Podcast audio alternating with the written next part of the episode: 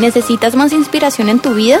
Conéctate con nosotros en las redes sociales con el nombre de IC Plenitud en Instagram, Facebook, Twitter y YouTube. Recibe notificaciones en vivo y mensajes de inspiración diarios y mantén informado de las últimas noticias. Síguenos, danos like e inscríbete hoy. Ok. Y la concepción del pueblo de Israel de esa época, el sentimiento que tenía era que Dios en su justicia no podía dejarlos que hicieran lo malo. Entonces dice que Dios le da la espalda, porque si no los tendría que acabar. Esa era la concepción en esa época del gran poder de Dios y la santidad de Dios. Es tan santo que al ver la maldad tiene que acabarla de raíz. Pero dice en este momento que ya Dios no la acaba, sino que da su espalda. Y cuando da su espalda, entonces llega el momento del enemigo hacer lo suyo con el pueblo de Israel. Y ahí en ese momento es donde el pueblo de Israel empieza a pasarla duro. Esta es una de tantas veces en la que el pueblo de Israel tiene que pasarla duro. Lo sacó de Egipto, venían ya después de tantas cosas que pasaron en Egipto y de pronto sienten que como que va a ir la cosa bien, pero no. Siete años duró esta condición. Ellos estaban en la miseria absoluta y cuando cosechaban y tenían listo su cosecha venían los amalecitas, madianitas y los hijos de Oriente, que hoy sería, póngale cuidado quiénes son esas regiones hoy en día. Jordania, norte de Egipto, Irán, Irak, Siria y el Estado Islámico. O sea, ¿se imagina la clase de, de joyitas que les tocó en ese momento? ¿Cómo los tenían saqueados? Israel estaba completamente empobrecido. Había un desplazamiento social impresionante. Las personas que vivían cómodamente en sus casas se tienen que ir a vivir en una cueva húmeda, horrible. Porque preferían estar en lugares fortificados, en lugares donde ellos pudieran defenderse, a estar en la ciudad donde los acababan y los hacían, los volvían nada. ¿Se parece eso un poquito a la situación en la que nosotros estamos viviendo? Como naciones. Hay un desplazamiento impresionante. Uno, el ejemplo más cercano ahorita, uno ve nuestros pobres hermanos y vecinos venezolanos como tienen que caminar meses enteros para poder llegar a algún lugar donde alguien los pueda acoger. Y todas las ciudades, todos los países le están haciendo el feo, no, aquí no, aquí ahora vamos a pedir pasaporte, antes no, pero ahora sí, porque no necesitamos que nos vengan a quitar los, los, los trabajos y no necesitamos que nos vengan a robar. Y empezamos, se empiezan a proteger, hacen unas cosas y los pobres. Ahora nuestros campesinos y la gente en, nuestros, en nuestro propio Colombia. Gracias a los, ¿cómo se diría esto? ¿Cómo se dirían los farmalecitas o los eh, acaban con todo y los desplazan y tienen que ir y, y, estar en los semáforos pidiendo porque se les hace imposible vivir en un lugar donde nada, estaban tranquilos, cosechando y viendo. Argentina ahora mismo está empezando una crisis impresionante. Y esto no es nuevo. También le pasó al pueblo de Israel. Pero la historia empieza diciendo qué pasaba en el país. Pero ahora, inmediatamente, en el versículo, se me perdió, 11, en el versículo 10 dice que el el pueblo empezó a pedir y a clamarle a Dios por ayuda. Entonces les envía un profeta a decirles, le tengo la ayuda que ustedes me estaban pidiendo. ¿Y cuál era esa ayuda que le estaban pidiendo? Inmediatamente empieza a contar la historia de un personaje muy particular. La historia ya deja de contarse para toda la nación e inmediatamente se reduce el zoom de la toma y se enfoca en un personaje que se llamaba Gedeón. Algunos de ustedes ya han escuchado esta historia probablemente, pero hay una gran riqueza en esta historia que nos enseña que lo que significa caminar con el Dios perfecto. Caminar con ese Dios que todo lo hace bien. Y es que este personaje de Gedeón era un personaje que aunque pareciera extremo, hoy nos vamos a dar cuenta que se parece mucho a nosotros.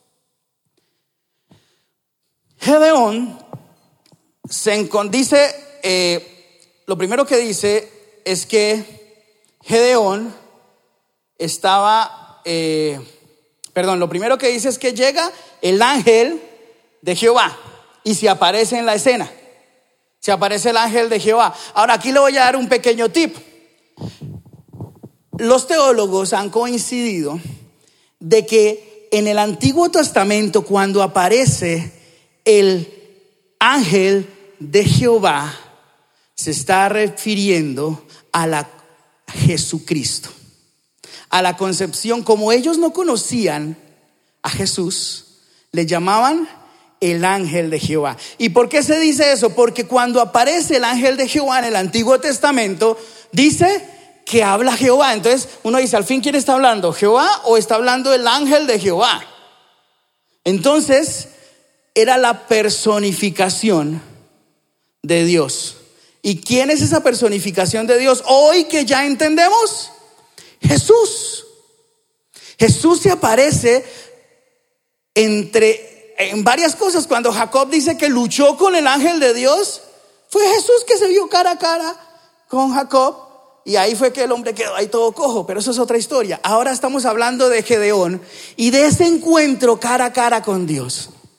Y me parece lindísimo esto, porque a veces nosotros tomamos el Antiguo Testamento como, como lo que es, una historia, la historia del pueblo de Israel. No es la historia mía, es la historia del pueblo de Israel de lo que le pasó y lo que Dios le prometió al pueblo de Israel. Pero Jesús aparece en esta historia. ¿Y qué significa esto? Que está conectado lo que le pasó al pueblo de Israel y lo que Dios es capaz de hacer por sus hijos en Jesús. Entonces significa que eso que está haciendo Jesús en esta historia es capaz de hacerlo hoy conmigo. Así que hay esperanza. Hoy lo que hizo Jesús lo puede hacer conmigo. ¿Se pone bueno esto, sí o no? Entonces dice que se aparece el ángel de Jehová.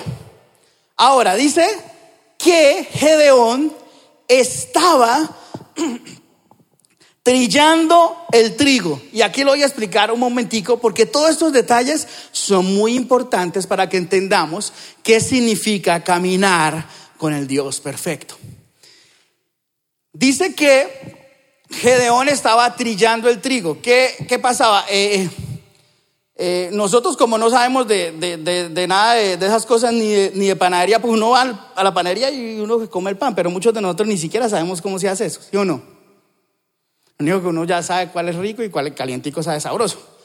Pero resulta que este señor Gedeón, podríamos decirlo, parafraseando un poquito, era panadero. Entonces él procesaba el trigo. ¿Cómo se procesaba el trigo? El trigo lo dejaban secar y cuando estaba seco, la parte de afuera, como la piel, obviamente se ponía muy dura y esta piel eh, entonces, para poderlo separar lo, de adentro como la nuececita, que era lo que, lo que, con lo que hacían el pan, entonces tenían que molerlo.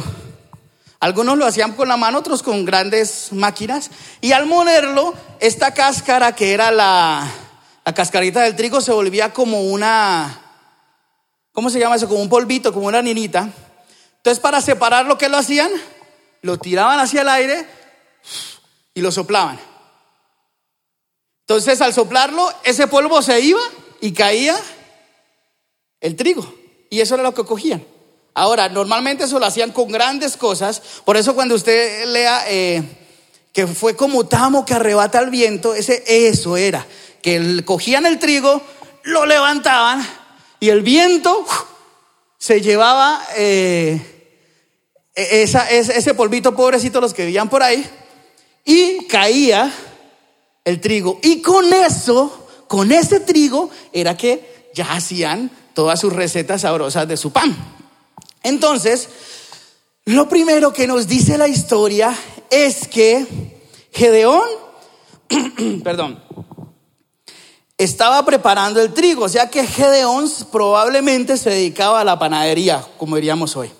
Ahora, es importante saber que dice que de Gedeón se encontraba en el lagar. ¿Usted sabe qué es un lagar? Pues yo no sabía, no me daña la historia. sí, sí. Eh, el lagar, como lo dijo Diana, es el lugar donde hacían el vino. Ya le voy a explicar.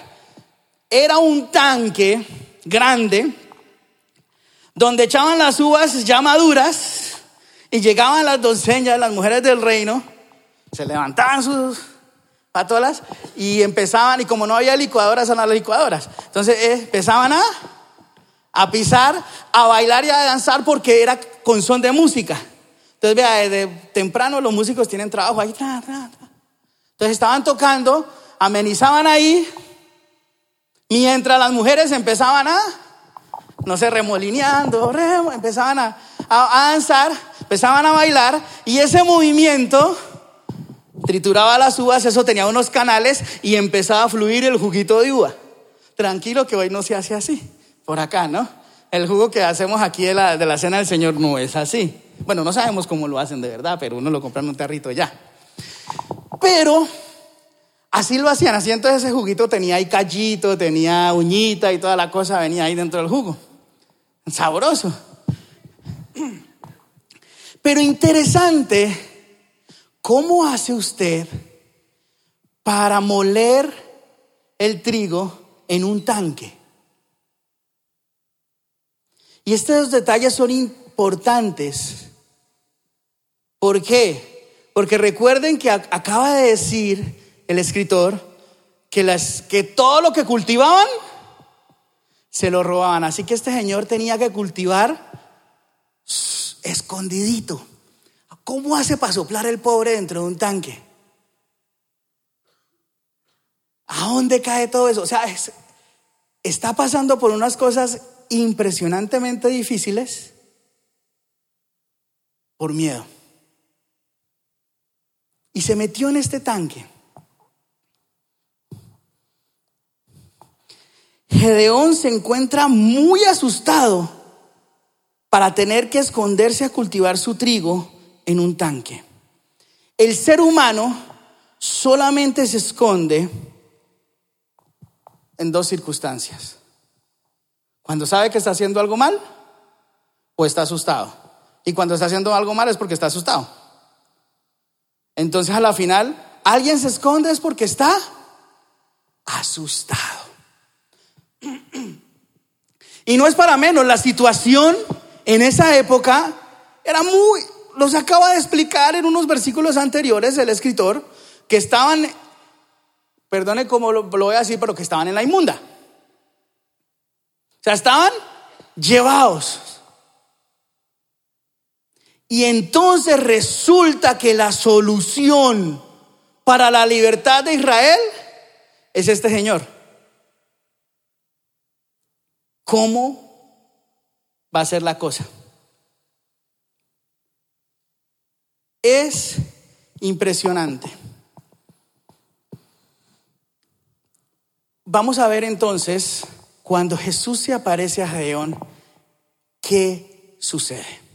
Y eso es lo mismo que te sucede a ti y a mí. Porque usted hoy, o yo, hoy podemos estar como Gedeón, asustados, escondidos en, el, en tanques en nuestro corazón, asustados porque la situación se está poniendo muy dura, porque ya no me alcanza, o a duras penas tengo para pagar los servicios, el arriendito, para comer algo. Y de pronto el otro mes será que me va a ir mejor. Y estamos asustados en un mundo donde todo alrededor parece ser imposible y parece ser difícil. Pero cuando Jesús se aparece, cuando ese Jesús perfecto se aparece en la historia de Geón, pasan cosas interesantes, que es bueno que lo sepamos. Lo primero que pasa es que cuando Dios camina conmigo, Él me restablece la esperanza. Y le voy a decir por qué. Jesús le dice a Gedeón en el versículo 12, el ángel del Señor Jesús se le aparece y dice, guerrero valiente, el Señor está contigo. ¿Y qué responde Gedeón?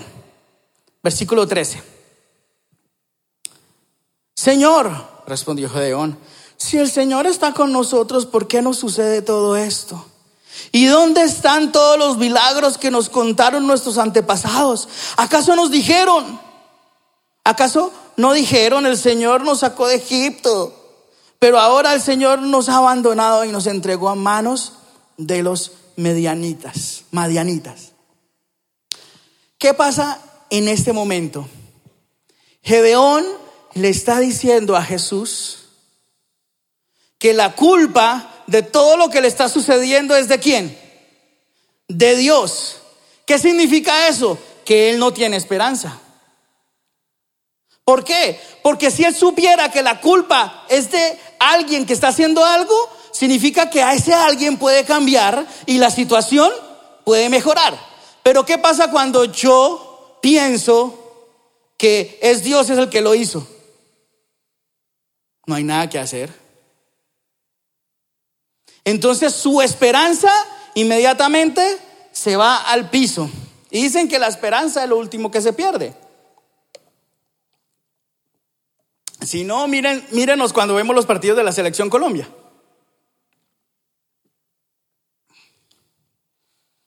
Y no tiene la esperanza, ¿por qué? Porque sabe que si el equipo se esfuerza un poquito más, o se organiza, o de pronto hay un golpe de suerte, ganamos. Pero, ¿qué pasa si el equipo fuera malo, malo, malo, malo? Uno ya dice, no, eso ni para qué lo veo. ¿Por qué? Ya no hay nada, eso lo vamos a perder igual. Ahí se perdió la esperanza. Y lo primero que Jesús hace es acercársele a Él. Y Él abre su corazón y le dice, yo ya no tengo esperanza. A mí no me diga guerrero valiente. Porque yo ya no tengo ninguna esperanza. Ya con mi trabajito que tengo ahorita estoy bien. Pues yo quería otra cosa. Yo tenía otro sueño. Pero bueno, esto fue lo que me tocó. Ya no hay esperanza. ¿Cuántos de nosotros aquí teníamos sueños? Así antes de que la vida nos agarrara y nos enseñara que hay que hacer muchas cosas.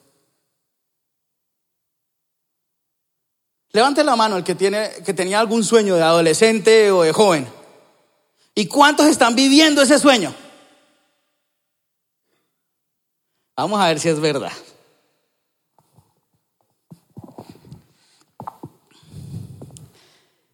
Para Gedeón el culpable es Dios. Y si Gedeón entendiera lo que el autor del, al iniciar el capítulo estaba escribiendo, se da cuenta que no fue Dios, sino la conducta de ellos mismos.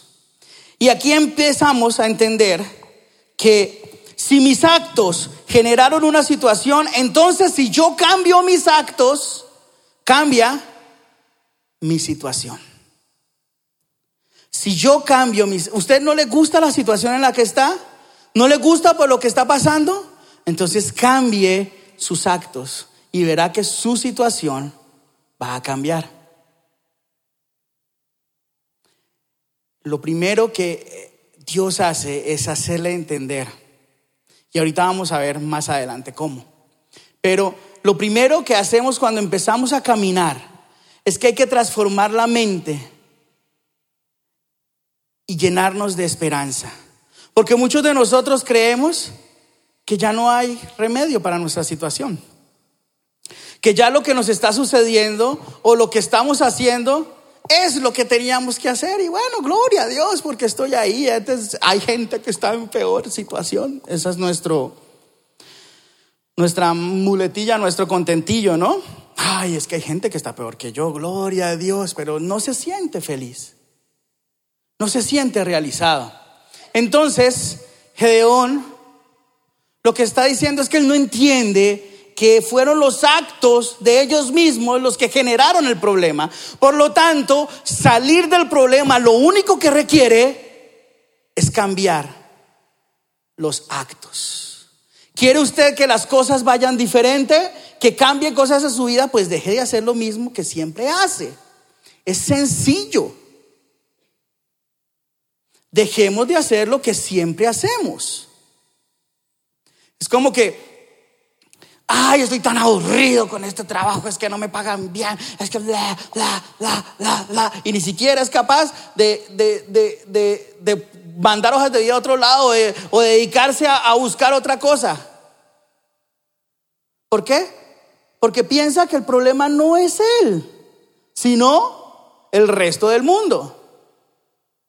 Entonces, ay, es que estoy aburrido en donde estoy porque mi jefe, es que si mi jefe cambiara, es que, es que si mi marido, es que si mi mujer cambiara, esta vaina sería mejor, sería bonito. Entonces, pierde la esperanza. ¿Por qué? Porque usted dice, yo no puedo arreglar este matrimonio. Porque es ella la culpable. Es él el culpable. Pero cuando entendemos que somos nosotros los que tenemos que cambiar nuestros actos, empieza a haber esperanza. Y eso es lo primero que Jesús hace con Gedeón. Cuando reconocemos que son nuestros actos los que nos tienen como estamos, podemos llenarnos de esperanza, porque está claro que hay una causa y un efecto, y si cambio la causa, cambio el efecto. El versículo 14 dice, entonces el Señor lo miró y le dijo, ve con la fuerza que tienes y rescata a Israel de los madianitas. Yo soy quien te envía. Y ahí está lo bonito. Supuestamente para usted yo soy el que tengo la culpa, pues yo soy el que lo envío. ¿Usted quería que Dios solucionara el problema suyo en el que está Gedeón? Sí, pues usted es el escogido para que vaya y lo solucione. Fácil. Y yo no le puedo garantizar absolutamente nada. Lo único que le puedo garantizar es que yo voy con usted. Yo camino con usted. Qué bonito esto, ¿cierto?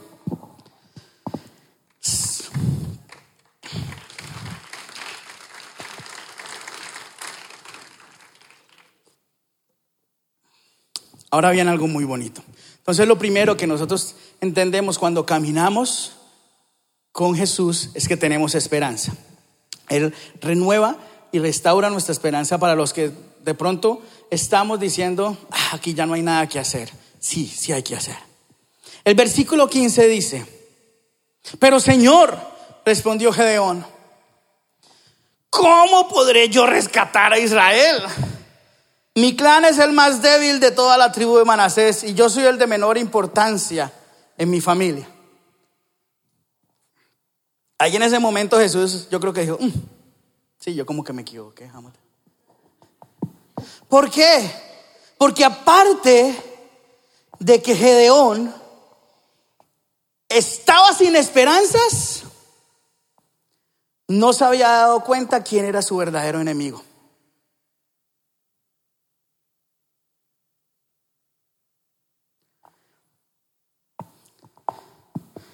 Cuando Dios camina conmigo, descubro quién es mi verdadero enemigo. ¿Sabe por qué? Porque muchas veces nosotros todo se lo achacamos al diablo. Todo. Es que el diablo me hizo y, y el diablo puerco, no sé por qué caí. Pues claro, si usted está viendo televisión y viendo el computador a las 3 de la mañana sin ningún control, probablemente usted va a entrar a ver pornografía. Eso no es, eso no tiene sino un destino lo que usted está haciendo. No venga a decir de que fue que es que el diablo me tentó, es que usted no fue capaz de autocontrolarse. Entonces, Jesús se le aparece a Gedeón y le enseña quién es su verdadero enemigo. ¿Y sabe quién era el verdadero enemigo de Gedeón? Él mismo. En esta respuesta le está diciendo cuál es su corazón. ¿Y sabe qué le está diciendo? Vea, aunque Gedeón significa valiente. Dios bendiga ese celular que está sonando significa valiente. Manasés, ¿sabe qué significa Manasés, que era la tribu donde él vivía? Olvido, insignificante. Entonces, póngale cuidado más o menos a lo que está diciendo Manasés. Manasés le está diciendo a Jesús, Jesús, yo voy a liberar a Israel. Si donde yo vivo nos llamamos insignificantes. Y yo vivo en la familia más insignificante de los insignificantes. ¿Y sabe qué? Entre mi familia insignificante, yo soy el más insignificante. O sea, lo único que faltaba es que se le acercara un perro y lo orinara. No más. Y de pronto ya le había pasado. Pues andaba metido en un, en un tarro, pues no no sabe. Pero mire la mentalidad de esta persona, lo que puede llegar a ser creerse usted lo que pasa a su alrededor. Él dice, ok, yo vivo en Manasés. O sea, yo vivo en la tierra del olvido, ¿no? ¿Será? Sí. Yo vivo en la tierra de los insignificantes. Entonces eso me hace a mí qué? Y mi familia, alguien le habrá dicho a él que su familia era la más insignificante de los insignificantes. Es seguro. Y dentro de su familia, él se sentía el más insignificante. Y sabe, esto nos pasa a nosotros con mucha frecuencia. Mira, ahora que yo tengo la bendición de ser padre, me doy cuenta que definitivamente el entorno donde uno está es el que se lo tira a uno. No más. Y es lo que uno se cree del lugar donde está. Cuando un niño nace, un niño no nace con complejos. Ay, él tiene más plata que yo. Ay, él es que él es de estrato 6. Él tiene un carro es más bonito que el de mi. No, ay, eso venga y eso es mío y esto es suyo. Coja y compartamos y juguemos. Pero la sociedad, conforme va creciendo, la gente que está a su lado, sus amigos, la televisión le dicen: Un momento, usted es estrato todos. Así que usted no crea que usted se tiene que codiar con los de cuatro para arriba. ¿Listo? Así que usted solamente le pertenece este cajoncito de aquí. Viva aquí, crezca aquí, reproduzca hacia aquí y muera hacia aquí. Por favor, no vaya a esto porque usted no es, para usted no es posible que usted haga esto. Y nos creemos eso, porque de pronto nacimos en un barrio llamado popular o de pronto nuestra familia fue bajos recursos, entonces yo no merezco tener que Dios me bendiga con cosas buenas porque no, no. No, no, eso es de, no, no, no, no. Ay, hombre, ha agradecido con Dios con lo que tiene, deja andar buscando cosas más grandes. ¿Usted no ha escuchado eso? Ay, usted cómo es de desagradecido con lo que Dios le da. ¿Para qué quiere mejorar? Deje que Dios le dio eso. ¿Para qué quiere ponerle piso? Eso con el barro está bien. Y esto me acuerdo una cosa. Y es una historia que me sucedió a mí cuando yo vivía en Buenaventura. Desde muy pequeñito, a pesar de que nosotros no teníamos acceso a la información, a muchas cosas, me encantaba la música. Y yo recuerdo que mi papá, como había una... Yo no sé para qué mi papá tenía tantos discos, no sé quién le regaló un poco de LPs. No sé quién fue eso, ¿por qué? Porque teníamos una emisora, un programa, algo así.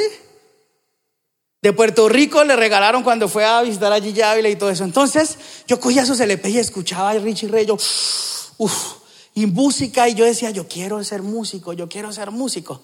Pero hoy entendemos, hoy entendemos que digamos que eh, como yo fui el primero de mi casa, conmigo aprendieron muchas cosas y por ejemplo yo no gateé, sino que caminé de una vez, entonces supuestamente entonces yo soy ya motriz. Y a mí en la casa, y pregúntale a Raquel que ella se burla de mí a cada rato, me dice, motriz, usted como es una motriz, cuidado. Está bien hoy, me río de eso. Pero en algún momento yo decía, sí, yo soy amotriz. Y resulta que la gente que es amotriz le cuesta mucho trabajo poder aprender música. Porque le cuesta llevar el tiempo, le cuesta entender eh, las subdivisiones, entender los ritmos, los patrones, todas estas cosas. Entonces, a mí me decían, entonces yo empiezo, mi papá, eso, gracias a Dios, mis papás no fueron acomplejados. Y eso me dejaban hacer bulla. Y yo recuerdo que la líder de alabanza de la iglesia, yo iba y me metía a los ensayos de peladito. Y sabe, y me ponía a cantar y a veces quedó un micrófono. ¿Sabe qué me decía ella? Cállese que usted lo oyó muy feo. Ella me decía, Esdras, usted busque hacer otra cosa porque usted no sirve para cantar. Búsquese otra cosa. Usted es malo, papito. Ahora lo doy gracias a Dios porque eh, mi papá nos puso un profesor, el profesor Ancísar, que él estuvo con nosotros un tiempo, que ese señor me quitó los complejos a punta de palo. Listo, la escala de doyo. Rezo señor, ¡pa! Y me pegaba que no, que es mí. Ah, ok. Gerson se acuerda que hasta Gerson también lloraba tocando el saxofón. No quiero, toque. Hoy le damos gracias a Dios porque si no hubiera sido por eso de pronto, quién sabe qué estaríamos, pero y no estamos disfrutando de servirle a Dios en lo que soñamos desde chiquitos. Pero ¿qué pasa con otra persona? O pronto, ¿qué pasa con usted? Porque de pronto a usted le pasó lo mismo. Usted de pronto se dedicó a otra cosa. O de pronto, usted le creyó a su entorno de que usted no merecía otra cosa. O de pronto usted le creyó a su misma familia que le decía, ay, es que usted será adoptado. Ay, pero es que usted, Manasés, perdón, Gedeón le está diciendo a Jesús que él le creyó a su pueblo y a su familia que él era el más pobre entre los pobres de los pobres de esa ciudad. Ahora, ¿cómo cree usted que va a liberar un pueblo a alguien que no se puede liberar ni él mismo? Si la historia acabara allí, Jesús dice, ay, de verdad que es que este man está muy llevado, venga, vamos a buscarnos otro. Vamos a buscar unos cuatro barriles más abajo, a ver si el de allá sí de pronto está un poquito mejor. No, Jesús, el Dios perfecto, quería caminar con Gedeón, a pesar de que sus complejos lo tenían en una situación de dolor, de tristeza. Y póngale cuidado.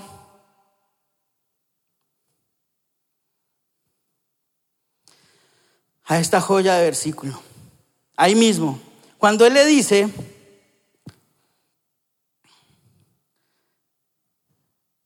Señor de, la tribu soy el menor de importancia, versículo 15, el 16, ¿qué le dice el versículo 16? El Señor le dijo, repitamos juntos, yo estaré contigo y destruirás a los madianitas como si estuvieras luchando con...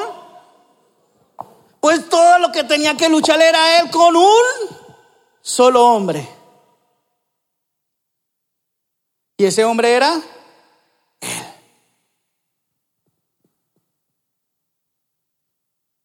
Qué cosa tan impresionante. Jesús le está diciendo, vas a derrotar como si fueran uno solo. Porque si eres capaz de salir de donde estás, acabas con cualquiera.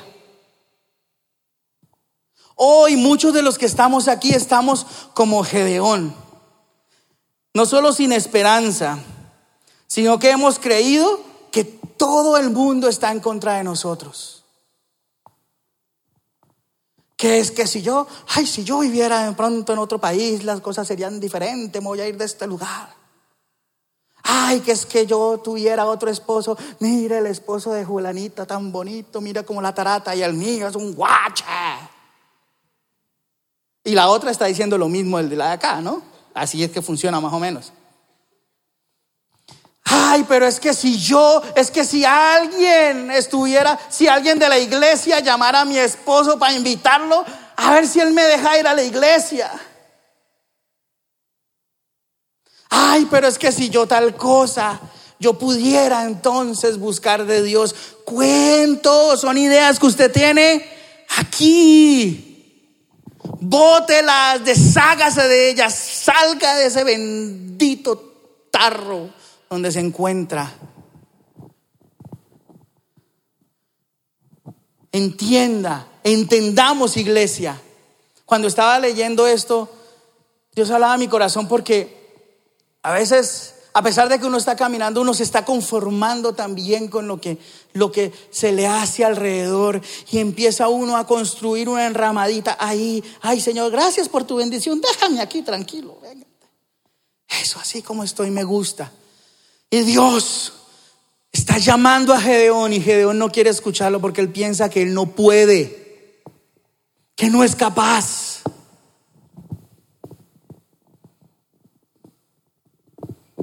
¿Cuántas veces le ha dicho a usted que no es capaz de hacer algo? ¿Y cuántas veces usted se ha creído la verdad que usted no es capaz? Que es que usted es la oveja negra de la casa. ¿Saben qué eso decían de mí? En el colegio, a cada rato mi mamá estaba, yo creo que hasta mi mamá abrió el colegio de la iglesia para evitar que ya le estuvieran llamando a otro colegio a, a poner quejas mías. Porque es que ese muchacho no para bolas. A los cinco minutos de la clase ella está jugando por ahí. Yo decía, pues claro, pues usted es muy aburrida. Eso que me enseñó ya lo aprendí. Pregúnteme. Yo le decía, pregunte. Y me preguntaban y yo salía al tablero y respondía, gracias ya. Mi mente estaba en otra cosa, mi mente iba a otra velocidad que los profesores no entendían y a cada rato decían es que ese Esdras es un, un desaplicado, esa era la palabra. Ese Esdras es un desaplicado, ese Esdras no. ¿Qué tal que yo me hubiera creído que yo soy malo, que yo soy bruto? Que no soy capaz de entender y por eso me ponía a jugar. La historia sería muy diferente para mí. Probablemente estaba todavía yo allá en esa ciudad, quién sabe qué. Oh, ay, sí, papá, ayúdeme. Yo no soy capaz de hacer esto. Y aún así, todavía tengo muchos miedos que quiero sacar de mi vida. Gracias a Dios, mi hija la que me está ayudando a sacar de un poco de miedos que tengo. Entonces, y sobre todo porque yo no quiero que Hannah, eh, yo tengo problemas con mi suegra aquí entre nos y ojalá ya no escuche los podcasts.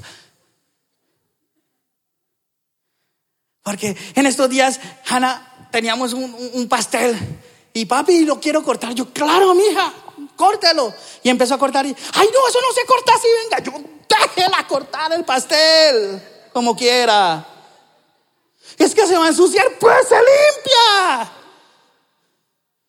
Déjela experimentar, déjela entender cómo funciona el mundo. No me le enseñe cómo funciona su mundo, deje que ella descubra.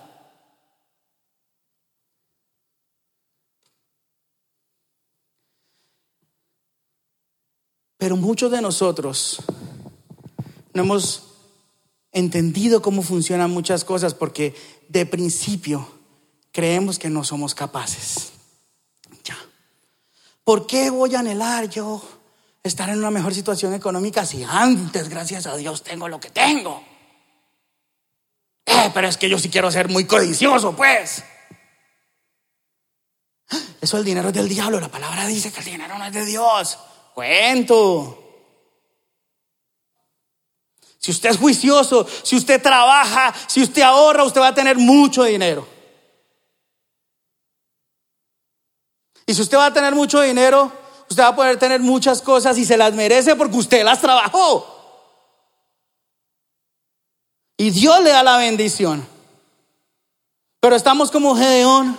No, yo soy el peor de todos, pobrecito yo. Ate, sálvame, por favor. Y él dice, usted es mi plan de salvación para el pueblo. Levántese de ahí.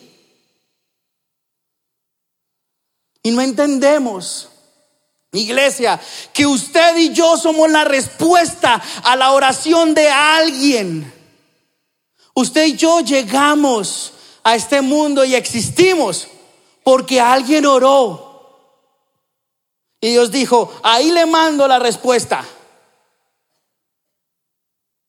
Julián es la respuesta de Dios para. Yo no sé, no sé si él ya sabe qué respuesta es.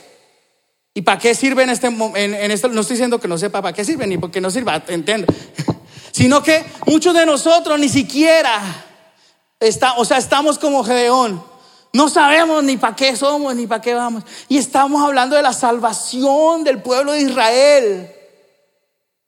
Pero nos creemos lo que la sociedad dijo de nosotros. Que éramos malos, que éramos mentirosos, que éramos cobardes. Nos creímos de que no éramos capaces. Ay, qué miedo. Ay, no. Es que perder, la derrota es lo peor, la humillación.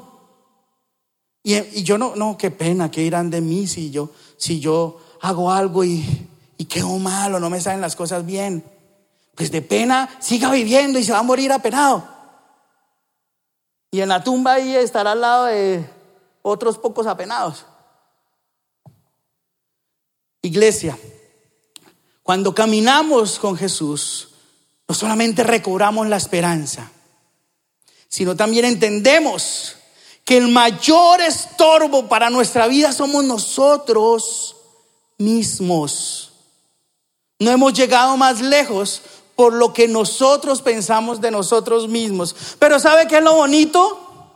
Jesús le dijo lo que él pensaba de Gedeón.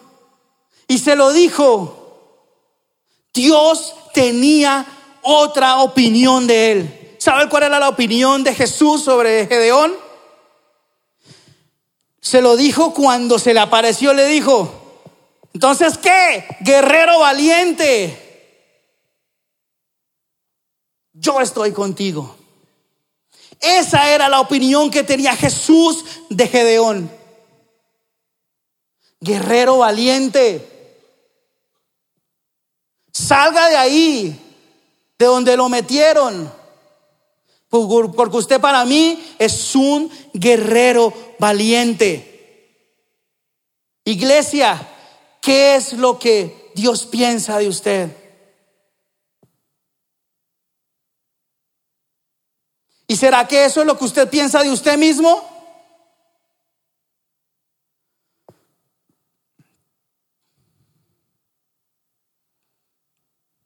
Guerrero valiente, el Señor está contigo. Voltea a mirar a su vecino y dígale, guerrero valiente, guerrera valiente, el Señor está contigo. Y esta declaración de Jesús para Gedeón era poderosísima.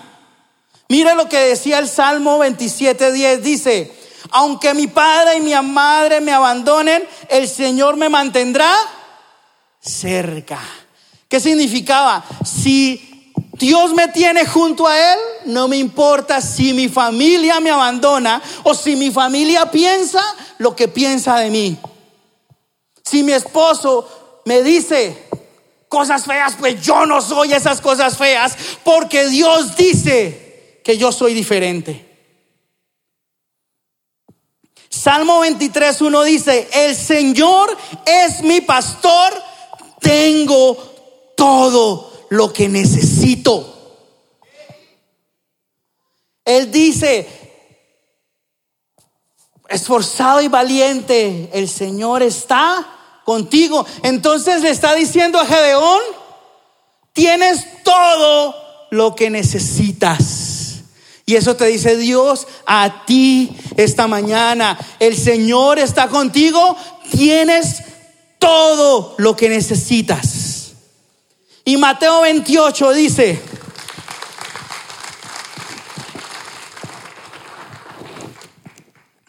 aquí tengo que acelerar porque ya se acabó esto.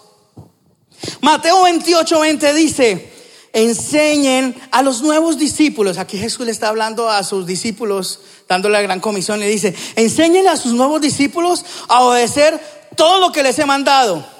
Y tengan por seguro esto. ¿Qué tienen por seguro? Que yo estoy con ustedes siempre hasta el fin de los tiempos.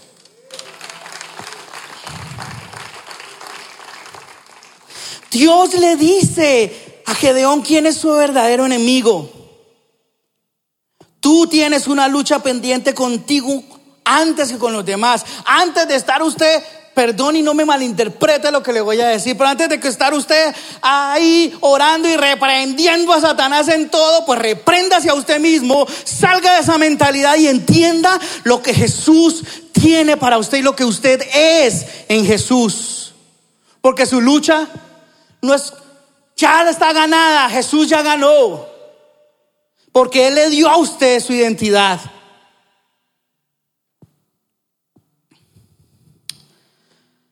Gedeón debe derrotar al Gedeón falso que creó la sociedad y su familia. Y hoy nosotros tenemos que derrotar Gedeones falsos que se han creado por concepciones que tenemos en nuestra mente, límites que nos hemos autoimpuesto y nos impuso la sociedad. Si usted no tiene plata, usted no puede hacer nada.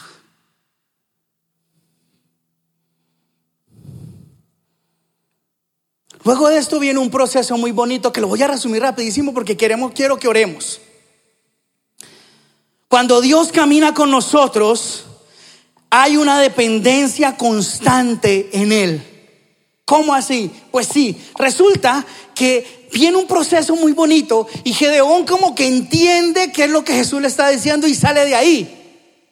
Y entonces le dice, ok, vamos, a ver, dame pruebas, a ver si es que esto que estoy viendo es serio. ¿No? A ver, entonces qué, voy a poner una cosa de algodón así en el patio de mi casa. Voy a ir a dormir. Y si mañana todo está seco y eso está mojado, yo creo que es verdad. Se levantó por la mañana el hombre y fue y cogió. Y dice que cuando lo levantó, tuvo que poner una taza y se llenó una taza de agua y todo estaba seco.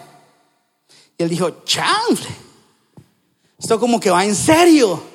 Ya por lo menos él se estaba metiendo en la cabeza de que podía haber la posibilidad de que él fuera alguien valiente. Y entonces le dice a, Jesús, no, de pronto yo creo que fue el Firulais que, que, que me orinó ahí el este, entonces entonces vamos a, hagámosla diferente, porque más, más sabroso esto, Jesús. Voy a poner otra vez esto aquí, ¿listo? Ahora, que llueva toda la noche y que todo esté mojado y que eso esté seco, ¿vale? Esa es la más difícil. Ahí ya eliminamos el factor humano o el animal. Entonces se fue a dormir y cuando se levanta, adivinen qué. Todo está mojado y esa vaina está seca. Entonces él dice, ah, ok, ya, aquí no hay nada que hacer. Lo que fue, fue. Y se tiró al agua y dice que llamó al pueblo a la batalla. Y ahí miren qué pasó con el pueblo. Le respondió, 35 mil personas lo siguieron a la batalla. Es como si usted estuviera haciendo un grupo, entonces el pastor le dice, Esdras y Mónica, los mandamos a, a Estados Unidos, a abrir la iglesia. Listo. Entonces uno invita a la gente y ahí uno, ay Dios mío, ¿será que van a venir? ¿Será que no van a venir? ¿Será que hoy hay alguien? Entonces voy y le digo a Mónica, bueno, amor, la, la primera iglesia es la familia, entonces si no viene nadie, usted y yo nos agarramos a orar. ¿Listo? Listo. Pero lo peor que le pudo haber sucedido es que le llegaron 35 mil personas. ¿Qué hace usted? ¿Dónde mete 35 mil personas? 35 mil siguieron a Gedeón para ir a pelear contra los madianitas. Y ahí yo ya me imagino que él dijo, esto se puso bueno. Dicen más o menos que era como entre 300 mil a un millón los, los madianitas que estaban ahí. Entonces él dice, ok, por ahí que, unos 10 por persona. Listo, vale. Usted le toca 10 o si no me toca 20. Ah, aquí me tocó 10 más porque este man no tiene cara de matar a nadie. Entonces, cuando ella está caminando a la batalla, adivinen qué pasa. Recuerden que Jesús le dijo, usted va porque yo voy. Y yo le voy a dar la libertad. Y Jesús le dice, Dios le dice a Gedeón, ¿sabe qué? Pare, hay mucha gente. Y si ustedes ganan es porque van a decir es que nosotros éramos un combo grande. ¿Sabe qué? Hable con ellos y díganle que se devuelvan a la casa los que tienen miedo. Entonces le dice, entonces, ¿qué, parceros? ¿Qué pues? Mañana cuando cante el gallo se me van todas las gallinas. ¿Listo? Entonces, se fueron a acostar y cuando él se levanta, dicen que se le se devolvieron 22 mil. No, no, venga, mentira, mentira, venga. No, ya se fueron. Entonces el hombre se queda, digamos que con 10 mil. Bueno, ya nos tocó como a 30 cada uno, pero hay que hacerle. Y el man se va. Y Jesús le dice, ¿entonces qué, Gedeón? Todavía son muchos. No, ¿cómo así? Entonces, es que Él está diciendo, soy yo, ¿no? No es usted, soy yo. Entonces, ¿Qué va a hacer ahora? No me le salga con el cuento de las gallinas. Ahora, ustedes van a pasar tres días aguantándose y se van a encontrar con un pozo. Los que se tiren de picada al pozo, esos no son. Los únicos son, dice que eran los que vivieran como perros. En esta versión dice que eran los que metieran la mano y alzaran la mirada. ¿Listo? ¿Por qué? Porque son los que estaban pilosos. Entonces, adivinen cuántos eran. Adivinen cuántos eran. 300. De 35 mil quedó con un ejército de 300. Y esos 300 eran mirones, no más. ¿Cuál era? ¿Cuál era la la capacidad que tenían que tener esas personas, los que miraran bien, que estuvieran pendientes. Ya me quedan ocho minutos, ya va a terminar. Entonces, dice que otra vez Sabine que le pasó a Gedeón, se murió del susto. Y Dios le dice algo muy importante para recobrar ese valor. Le dice, ok, parece que a usted no le interesa lo que yo piense de usted. Parece que no es suficiente. ¿Sabe qué? Váyase con su criado, métase a escondidas al campamento enemigo y escuche lo que ellos piensan de usted. Y dice que él se fue al campamento enemigo. Y cuando llegó, escuchó a dos guardas estaban ahí. Y el uno le decía al otro, vea, yo tuve un sueño más raro anoche, como que los frijoles me cayeron mal. Entonces el otro le dice, sí, ¿cuál? Yo me soñé que venía un pan grandísimo. En serio, lean la historia. Lean la historia. Vea, cuando lo leí, casi igual, casi me muero de la risa. Eso está en Josué 7. Jueces, perdón. Bueno, no vamos a leer porque me acabó el tiempo. Dice que él se soñó que venía un pan enorme rodando y que ese pan caía y hacía pan. No, mentira. y que ese pan rodando desbarataba el campamento de los madianitas y los volvía nada y los mataba a todos. Y el compañero le dijo, ¿sabe qué? Yo vengo dateado. Eso es verdad. Y es que nos dijeron que viene para acá el comandante, el general Gedeón, con su ejército de millones. ¿Y sabe qué? Él y Dios son llaverías. Porque Él viene de parte de Dios. Cuando Gedeón escucha eso, dice que se devuelve y dice, este es el momento de atacar. Dios lo llevó a que entendiera lo que él era, aún en la boca de sus enemigos. Todo el mundo sabía quién era él, menos él mismo. Y dice la estrategia que planteó Gedeón fue rarísima. Dice que le dio a cada uno de los 300, o sea, lo dividió en tres grupos, cada uno de 100. Y a cada uno le dio una matera. Pille pues, eso es la mejor arma, ¿no? Una matera. ¿no? que, era que lo babaco era aquí a piedra, pedrado, o qué. Y dice que cogió una antorcha y la metió en cada una de las materas. Y se fueron a pelear con eso. Ah, y en vez de metas en la espada, pero con una trompeta.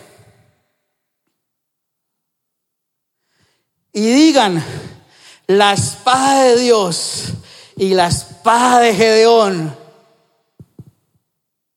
vienen contra ti. Ese era lo que ustedes tienen que gritar. ¿Listos? Vamos. Y fueron y rodearon el campamento. Fueron y rodearon todo.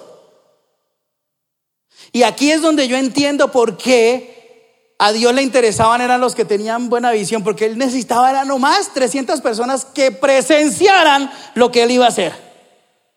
Solamente necesitaba gente que viera, que estuviera pendiente a ver lo que Jesús iba a hacer.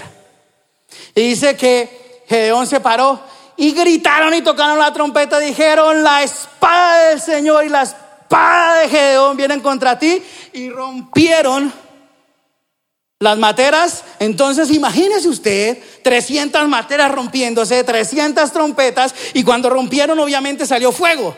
Entonces dijeron, aquí se nos metieron. ¿Y sabe qué pasó? Se empezaron a matar entre ellos mismos. Del susto tan berraco que tenían. Y así Dios los sacó a Gedeón. Cuando camino con Dios, tengo total dependencia, porque no es lo que yo sea capaz, sino lo que Él va a hacer por mí, iglesia. Ahora le voy a pedir el favor que cierre sus ojos y vamos a orar en estos dos minutos que nos quedan. Porque no nos podemos ir sin orar, iglesia. Porque yo siento en mi corazón que hoy, esta mañana, aquí hay un par, unos cuantos gedeones.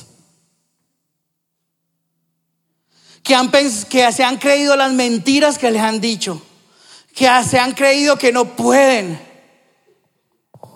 que se han creído de que no son capaces de ser personas de éxito, empresarios, gente que eche para adelante, sino que solamente han pensado en ser ahí, ay Dios mío. Bueno, gracias a Dios tengo trabajito, pues no me alcanza para casi nada, pero bueno. Nos hemos conformado, iglesia, y Dios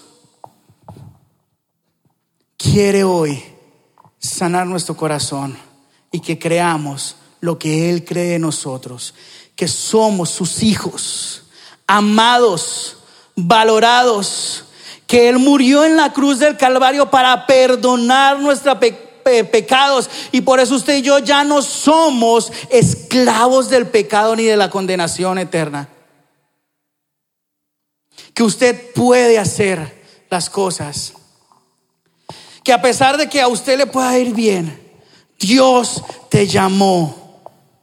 Dios te llamó, iglesia. Vamos a ponernos de pie, por favor. Gracias por acompañarnos el día de hoy. Nosotros creemos que Dios quiere hacer más cosas para ti y a través de ti, y nos encantaría saberlo. Si has sido impactado por este ministerio, compártelo en nuestro correo electrónico info.plenitud.org. Otra vez muchas gracias por acompañarnos y esperamos que este mensaje sea de bendición para ti.